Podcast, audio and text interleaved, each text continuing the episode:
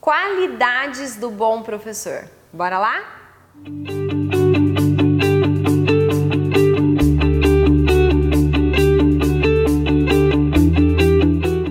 Olá, seja muito bem-vinda e muito bem-vindo para a dica de hoje.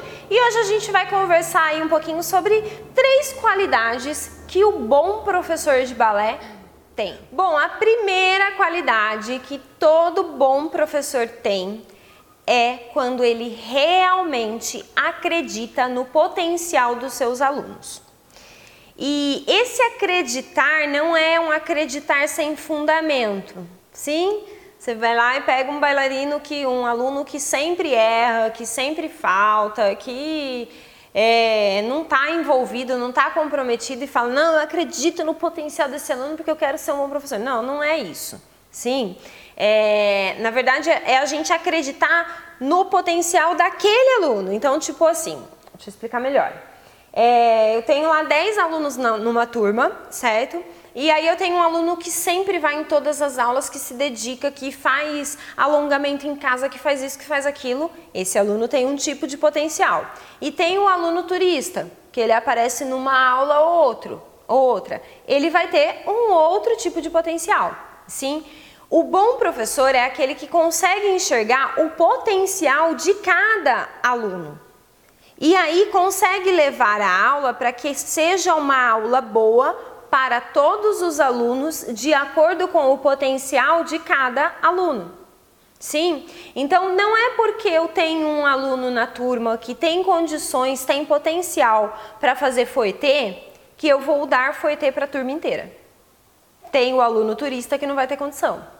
Então, o que, que eu vou fazer? Nossa, mas aí eu vou chamar um aluno aqui no cantinho da foi ter só para esse, para o outro. Mais ou menos isso. Você vai lá e você vai colocar, olha, gente, vocês vão fazer isso aqui. É, nessa hora, uma pirueta. Ó, você, você, nessa hora faz dupla.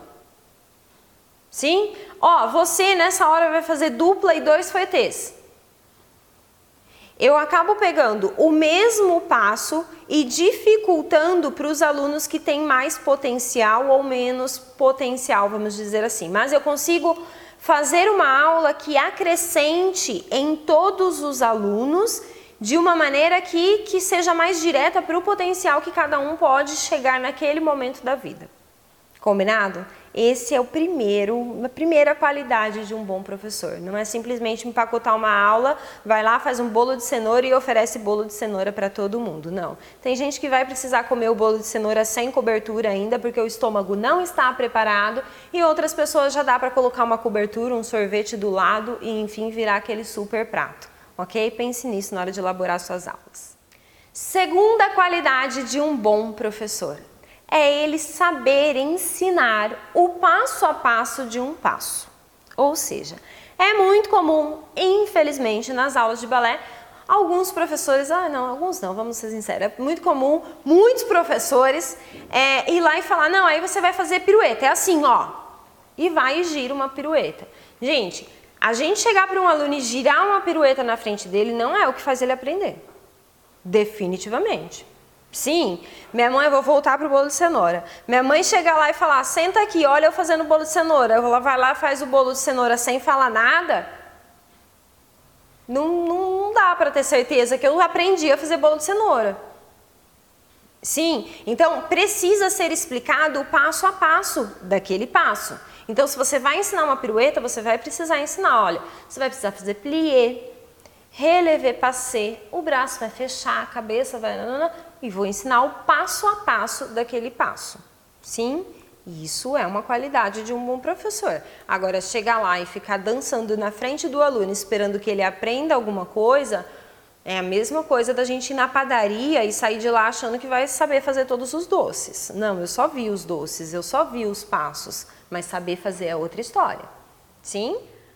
A terceira qualidade que só bons professores têm porque assim, saber, é, saber fazer o passo é uma coisa, né? Baila, bons bailarinos sabem fazer o passo. É, saber ensinar o passo a passo de um, de um passo é outra coisa. Bons professores sabem ensinar o passo a passo de um passo. Agora, saber corrigir um erro Isso é para poucos professores. Por quê?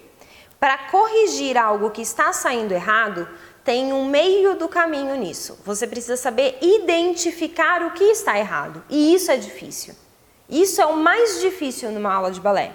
E lá ensinar, olha, para fazer uma pirueta, é só você fazer plié, subir passeio, girar, fechar o braço, bater cabeça, não é difícil. Bons professores fazem, mas só os melhores conseguem olhar para um aluno e perceber o que é que esse aluno está fazendo de errado, que às vezes é um detalhezinho muito pequeno, é um negocinho que não está deixando o passo sair. E aí esse professor consegue identificar o que é que está saindo de errado e aí ele entra com a correção. Esses são os mestres. Sim?